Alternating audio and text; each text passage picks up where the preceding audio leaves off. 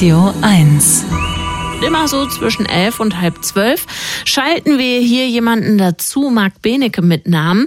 Der hat sich dann so aus der kunterbunten Welt der Wissenschaften eine Studie rausgepickt und bringt uns die nah und redet drüber. Heute gibt's ein bisschen was anderes, sozusagen eine Sonderedition. Er ist Mitglied des Komitees des IG Nobelpreises für kuriose wissenschaftliche Forschungen, Vorsitzender der Deutschen Dracula-Gesellschaft und der bekannteste Kriminalbiologe der Welt. Dr. Marc Benecke, live auf Radio 1, die Profis.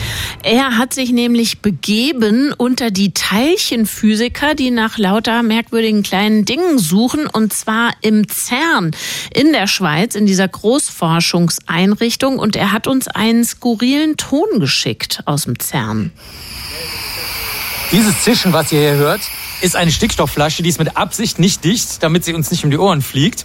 Und neben mir steht äh, Benji, wie die Italiener sagen. Genau. Eigentlich Benjamin. Und du arbeitest in einer Antimateriefabrik. Wie fühlt sich das an? Das erste Mal war sehr fancy. Konnte gar nicht glauben, dass es so einen Ort tatsächlich gibt.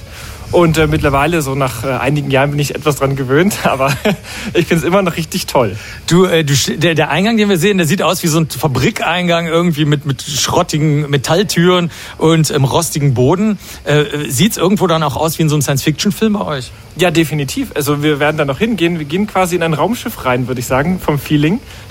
Und äh, da hinten ist ja der richtige Besuchereingang. Da ist dann sogar ein schönes äh, Werbezeichen von der Antimatter Factory. Das hier ist wirklich der Eingang für, für, für uns, für User. Für User. Ähm, letzte Frage. Die meisten äh, Physiker und Physikerinnen, die wir hier bisher getroffen haben, waren mega Science-Fiction-Fans. Teilweise Trekkies, wenn sie was älter waren oder sonst Leute, die andere Science-Fiction-Filme mögen. Hast du einen Science-Fiction-Tipp für die Radio 1-Hörerinnen und Radio 1-Hörer?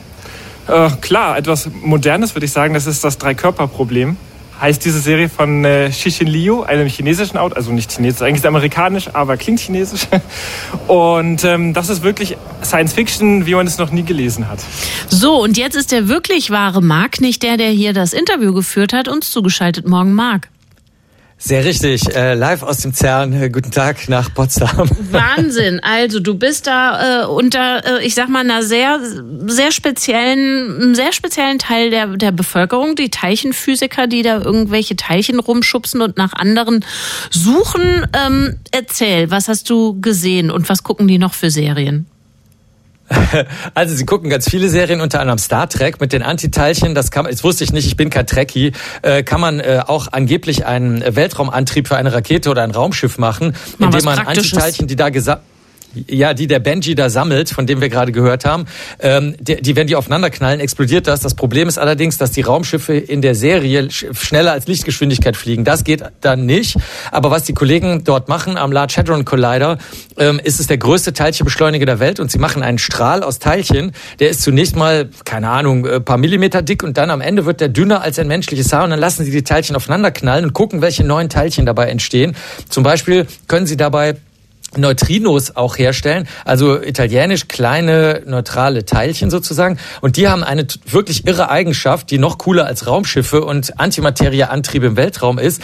Die können komplett durch die Erde fliegen oder durch deinen Körper oder durch was auch immer. Das interessiert die überhaupt nicht. Hm. Das neueste Experiment, was gerade gemacht wird, da schicken die die ähm, Neutrinos, das wird am CERN mitentwickelt und dann in den USA durchgeführt, einfach durch 1300 Kilometer Erde. Und dann fliegen die einfach durch und dann am anderen Ende, wo die wieder rauskommen, da werden die dann gemessen.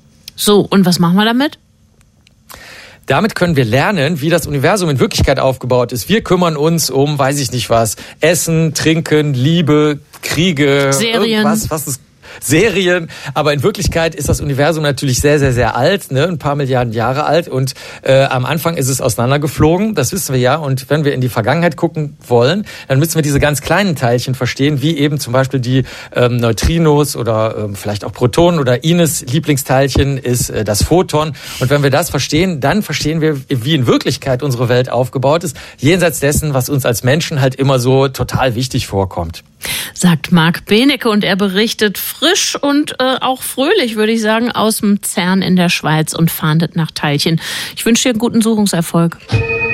Dankeschön. Das war Dr. Marc Benecke live auf Radio 1. Die Profis.